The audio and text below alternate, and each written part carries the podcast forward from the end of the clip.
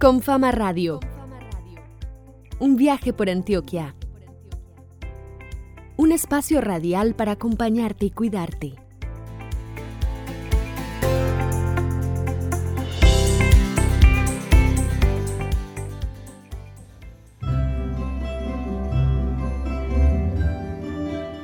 Saludo muy especial para todos los habitantes de Antioquia. Yo soy Valeria Querubín y me encuentro como siempre con mi compañero Alejandro González Ochoa. Juntos los vamos a acompañar en este nuevo viaje sonoro de Confama Radio. Alejandro, ¿cómo estás? ¿Qué más pues Valeria? Yo estoy súper bien, estoy muy contento de poder saludarte a vos y muy contento también de poder saludar a todas las personas que nos escuchan en el departamento antioqueño. Hoy particularmente estoy contento porque aunque tenga una gripita por los cambios de clima, pues vamos a terminar el viaje en el municipio donde nació mi mamá. Ya van a saber cuál es. Toma tu libreta, siéntate y prepárate. Aquí te presentamos la bitácora de viaje en Confama Radio.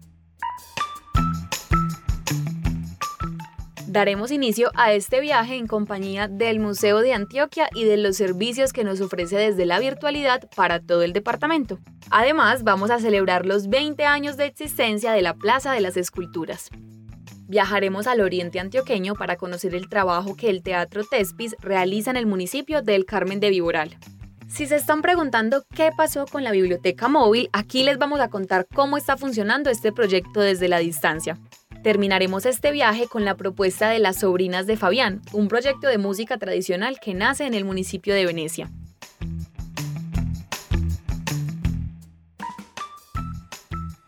Escuchas con Fama Radio.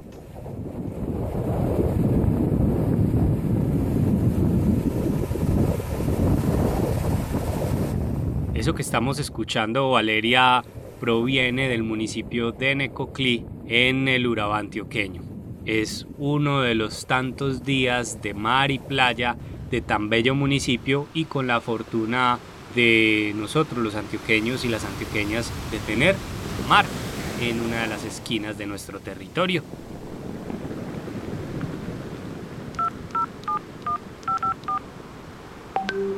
Y pues con este sonido, este paisaje sonoro de las playas de Necoclí, invitamos a los oyentes para que nos envíen sus historias, sus paisajes sonoros, si tienen proyectos culturales o artísticos, aquí nos pueden mandar una nota de voz contándonos todo esto o simplemente pues enviándonos el paisaje sonoro de su territorio.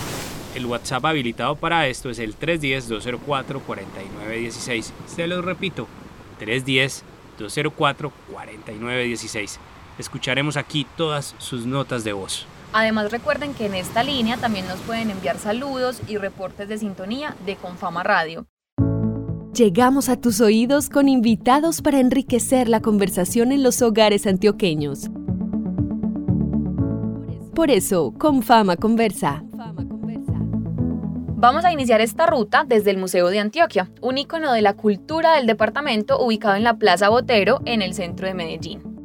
Fue fundado el 29 de noviembre de 1881 con el nombre de Museo y Biblioteca de SEA. En sus 139 años de historia y contando, el museo alberga más de 5.000 piezas que evidencian la transformación que han tenido los artistas del arte antioqueño. Dentro de esta cifra, oyentes, están las obras, las esculturas que donó el maestro Fernando Botero y que hoy adornan uno de los espacios públicos más importantes de la ciudad de Medellín que es la Plaza de las Esculturas y que está cumpliendo 20 años.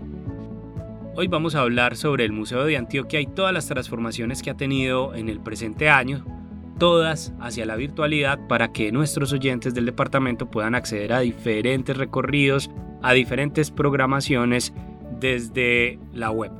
Y sobre este tema vamos a hablar con Carlos Uribe, él es el curador jefe del Museo de Antioquia, a quien le damos la bienvenida y el agradecimiento por estar con nosotros en Confama Radio.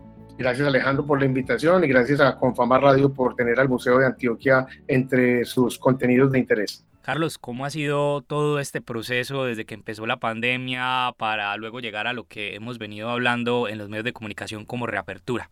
Tuvimos que migrar a unas plataformas eh, virtuales eh, quiere decir que nuestras exposiciones dejaron de ser físicas y a través de nuestra página web, de nuestras redes sociales, establecimos unos micrositios para que se pudiera eh, tener, digamos, como un contacto, una interactividad con contenidos de exposiciones, pero ya más, digamos, visuales y textuales en el contexto, digamos, de una plataforma virtual.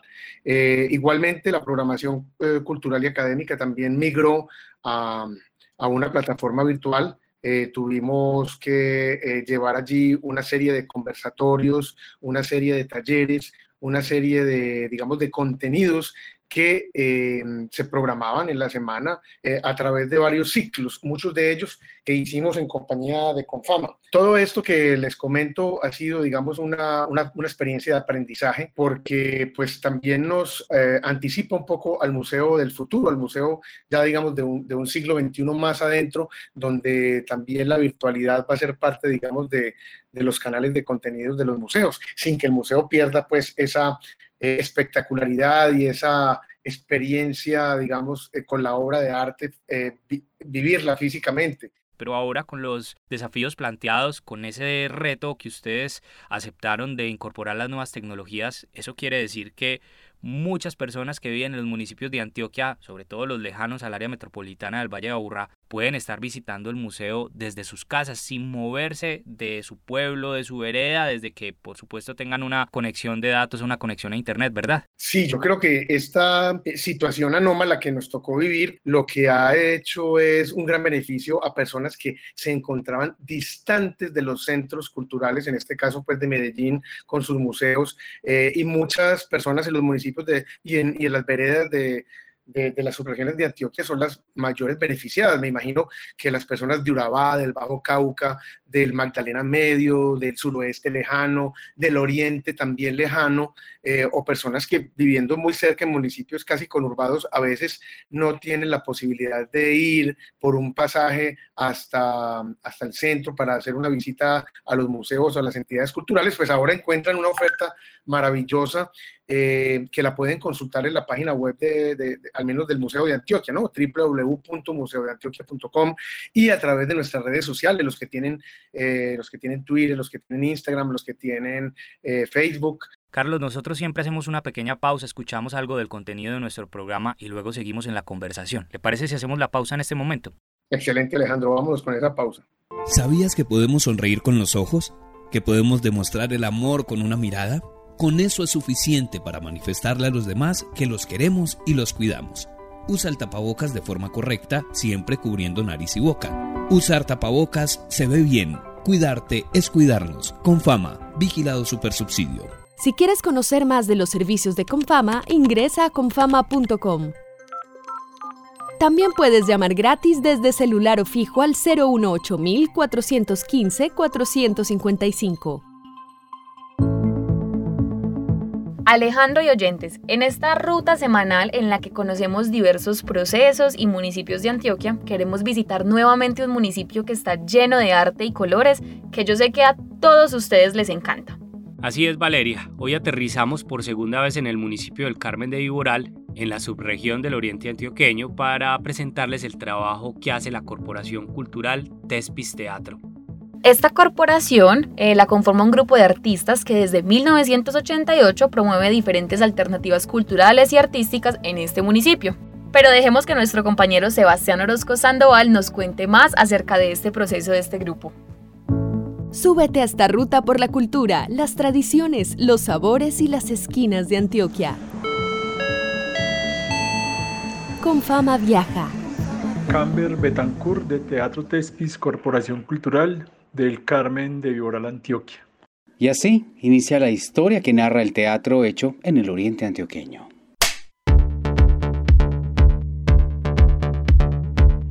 Teatro Tespis nace en el año de 1987-88. En el año 88 ya se consolida como grupo de teatro constituido. Nace en un contexto convulso del país a nivel regional y obviamente a nivel local contexto eh, en el Carmen de Oral específicamente de decadencia del tema de la cerámica. Eh, estaba iniciando la época del conflicto armado fuerte en, en esta zona del departamento. ¿Y después de nacer? obviamente la violencia y todo lo, lo que pasó en, esta, en estas épocas, pues contribuyeron a que nosotros también narráramos esas historias al principio de, de nuestra creación. Y las primeras obras que montamos, pues contaban, retrataban un poco esa vivencia que siendo muy jóvenes, pues estábamos experimentando, vivenciando y padeciendo también. Crecer. Eh, las historias fueron cambiando obviamente al pasar de los tiempos, pero nos fuimos acercando, digamos, más a las narrativas eh, nacionales, latinoamericanas y mundiales, eh, también pasando por autores mm, ya pues de gran reconocimiento como es William Shakespeare, Christopher Marlowe y Ben Johnson en un ciclo que hicimos de teatro isabelino, una trilogía que hicimos con las obras Volpone, Fausto y Tito Andrónico, pues obras que retratan las perversiones humanas, las comedias humanas, pero que también, siendo universales, también retrataban un poco la localidad. Y permanecer. En el oriente antioqueño pues hemos tenido la posibilidad de ser agitadores y creadores de redes como la red Movimiento Gato, que es un colectivo de grupos amigos de teatro del oriente y a nivel local la creación de la red carmelitana de teatro Carmentea con más de 15 agrupaciones que a nivel local eh, trabajamos asociados para hacer festivales y procesos de formación e intercambio e investigación entre los colectivos municipales.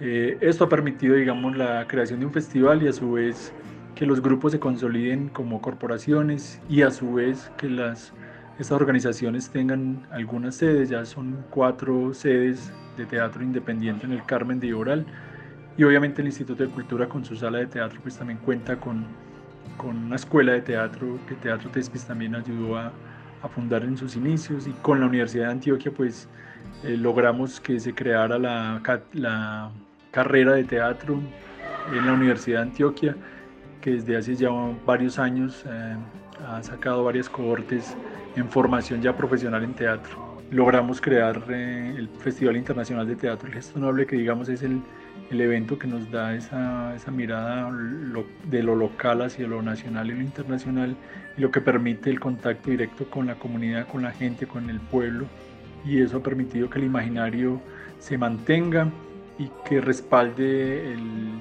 el trabajo nuestro. Viajamos por Antioquia a través del teatro hecho en el Carmen de Viboral. Un elefante se balanceaba sobre la tela de una araña. Como la tela se resistía, fueron a llamar a otro elefante. Si cantas hasta los cinco elefantes, serán 40 segundos, el tiempo que debes lavar tus manos con agua y jabón para evitar el contagio de COVID-19. Recuerda cerrar la llave mientras lo haces. Cuidarte es cuidarnos con fama. Vigilado Supersubsidio. Llegamos a tus oídos con invitados para enriquecer la conversación en los hogares antioqueños. Por eso, con Fama Conversa. Seguimos conversando con Carlos Uribe, curador jefe del Museo de Antioquia, artista, historiador, Hemos venido hablando sobre los desafíos aceptados, los retos sorteados y pues todas las reconfiguraciones que ha tenido el Museo de Antioquia en la evolución de esta pandemia, desde el cierre, la reapertura, la búsqueda de nuevas tecnologías y la apertura del museo de manera remota, de manera virtual desde cualquier parte del mundo a través de pues todo este asunto de las TICs. Carlos, habíamos vivido algo así, es decir, que los museos en el mundo tuvieran que cerrar por tanto tiempo y tener que ver cómo llegarle a la gente pese pues a las dificultades, en este caso, de salud. Pues hombre, no, no, yo que yo conozca no habíamos vivido algo similar. Tal vez en Europa en épocas de guerra sí hubo pues museos cerrados por las contingencias que vivían las ciudades con los bombardeos y toda esa inestabilidad que se presentaba pues a nivel social. Pero digamos que aquí en Colombia pues eh, no, eh, digamos que los museos son un espacio amigable, un espacio neutro, un espacio educador. Eh, así nosotros lo hemos concebido no solamente desde el Museo de Antioquia, sino a través de la red de museos en Colombia. Y lo que, lo que buscamos fue presionar un poco al gobierno nacional y a los gobiernos locales y departamentales para que a través de un protocolo muy temprano se nos diera acceso eh, por lo menos después de los tres meses de iniciar la pandemia. El 8 de julio logramos abrir, luego el Museo de Antioquia por condiciones un poco eh, específicas del cierre que se tuvo allí en, en, el centro de la ciudad de la Comuna 10, nos tocó cerrar por otros 20 días, pero luego ya volvimos a abrir ahora a mitad de agosto y estamos prestando un servicio eh, diario, excepto los domingos, o sea, abrimos de lunes a sábado en un horario de 10 de la mañana a 3 y media de la tarde. Ya en los medios de comunicación se está hablando de la nueva normalidad.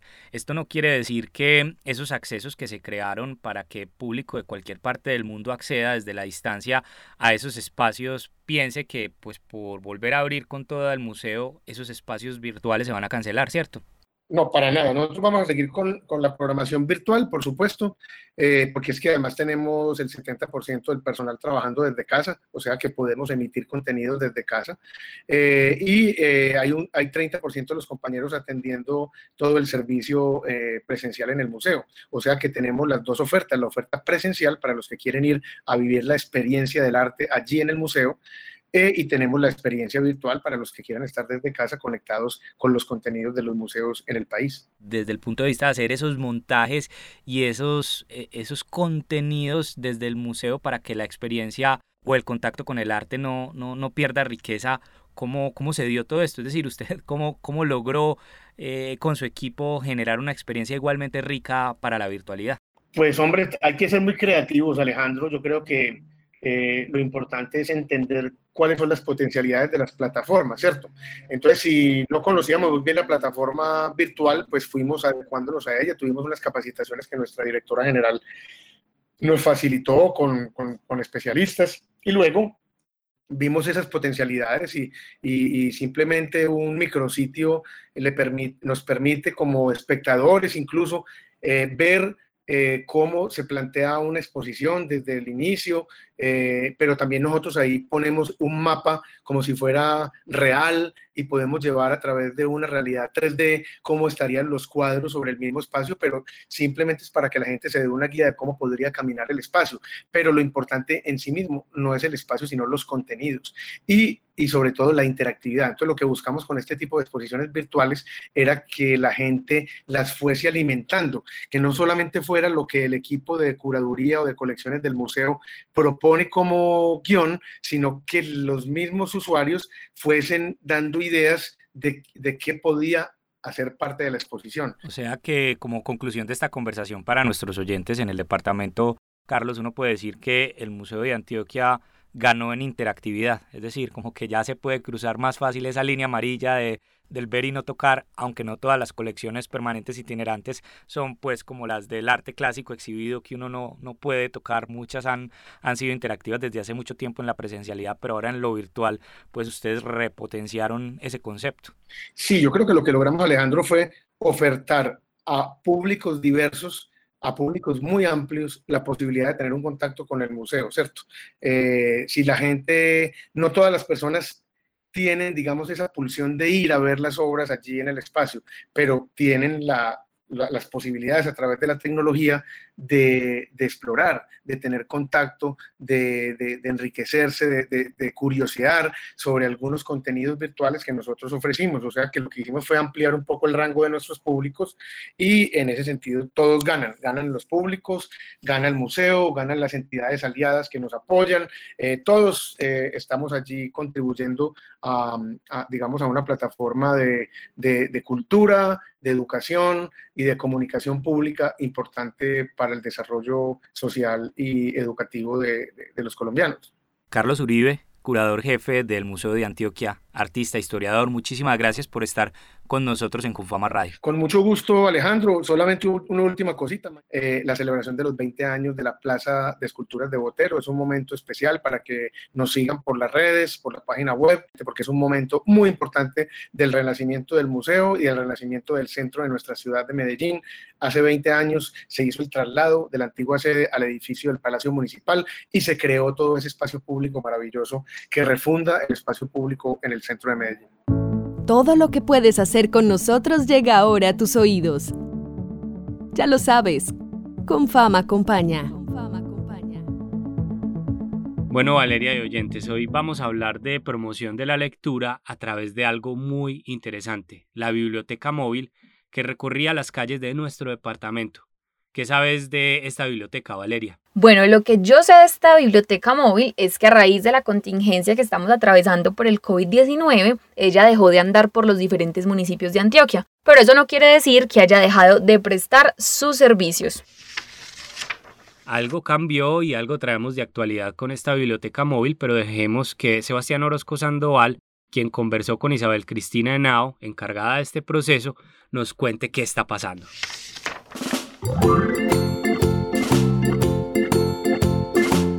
Hola, soy Isabel Cristina Henao Osorio, trabajo en Bibliotecas con Fama coordinando la línea de laboratorios de creación y aprendizaje. Además, los proyectos especiales, entre ellos uno muy especial que es la biblioteca móvil. ¿Y esta estrategia está pensada para que de la calle? La biblioteca móvil inicia su historia el 24 de enero en el Hate Festival en Jericó. Sigue su camino por el suroeste antioqueño e iniciando el mes de marzo estuvimos en el Magdalena Medio. Eh, realizábamos talleres con las comunidades, con comunidades diversas, talleres de literatura, de ciencia, ciencia ciudadana, conversatorios, tertulias. Nos pudiéramos acompañar de la literatura en la casa. Nos pensamos en una estrategia que se llama Con Fama Abraza la Vida. Inicialmente es una estrategia que se pensó para ser vivida a través de las ventanas o los balcones de las familias eh, y también en las empresas con todo el protocolo de bioseguridad. Y arrancamos nuevamente en territorio el 17 de septiembre en área metropolitana y en Valle de Aburrá. Y decidimos entonces crear esta estrategia de Confama Abraza la Vida bajo cuatro acciones. Una de ellas es hablar un poco de la historia de las pandemias, contarle a las personas que esta no ha sido la única pandemia que ha existido en la historia de la humanidad. Otra de las acciones que tenemos es un juego que se llama Ciencia de la Pandemia. La idea es que hacemos una intervención lúdica eh, enfocado como en unas preguntas acerca de esta situación que estamos viviendo y terminamos con una serie de experimentos demostrativos donde le mostramos a las personas unas maneras muy fáciles de poder adquirir esos hábitos de autocuidado. Y la tercera acción y la cuarta se enfocan mucho más en temas de salud mental. Las dos primeras son más enfocadas a salud física. Estas dos últimas son salud mental y tienen que ver con, con la resignificación del abrazo. ¿Cómo podemos nosotros abrazar a las personas a través de la distancia? Utilizando un cuento, un mensaje, una carta, una llamada. Entonces Confama llega con esta otra propuesta y los abraza, abraza a esas comunidades a través de cuentos. Y todo esto para que el conocimiento haga parte de la vida diaria. La literatura, el arte, las ciencias, la conversación son temas que deben prevalecer en la vida cotidiana. Estas herramientas permiten generar acciones que regulan la salud mental, por ejemplo, que motivan espacios de aprendizaje, de compartir, de motivar las conversaciones tan necesarias en este momento. Las personas a las que hemos llegado con la biblioteca móvil y la estrategia con fama abraza la vida han sentido este espacio como un oasis. Es como un guía que los acompaña en estos momentos de crisis. Es un espacio para, para conversar, para ser reconocidos, para salir un poco de eso cotidiano. Confama te acompaña con la biblioteca móvil, que estará visitando los diferentes municipios del departamento durante los meses de noviembre y diciembre. Te invitamos a que estés atento a la programación para que participes de las diferentes actividades.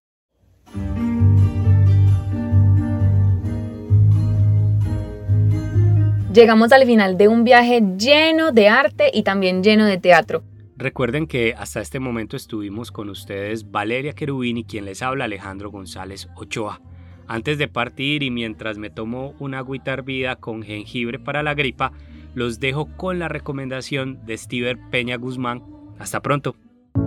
Cierra los ojos, abre tus oídos. Imagina todo un mundo de posibilidades en Con Fama Recomienda. Recomienda.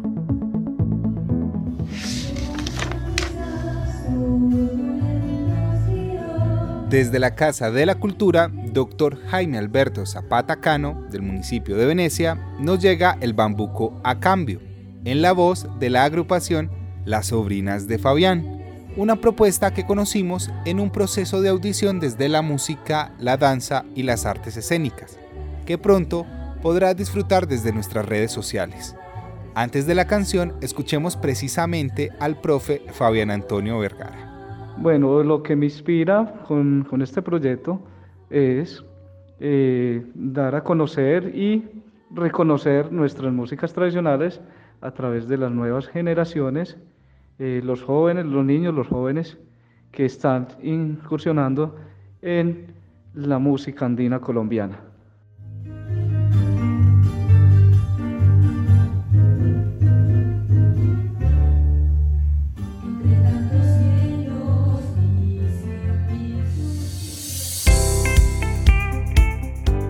Esto fue Confama Radio, un viaje por Antioquia. Un espacio radial para acompañarte y cuidarte. Nos encontramos de nuevo para otro trayecto sonoro, para que juntos construyamos el futuro. Confama, vigilado supersubsidio.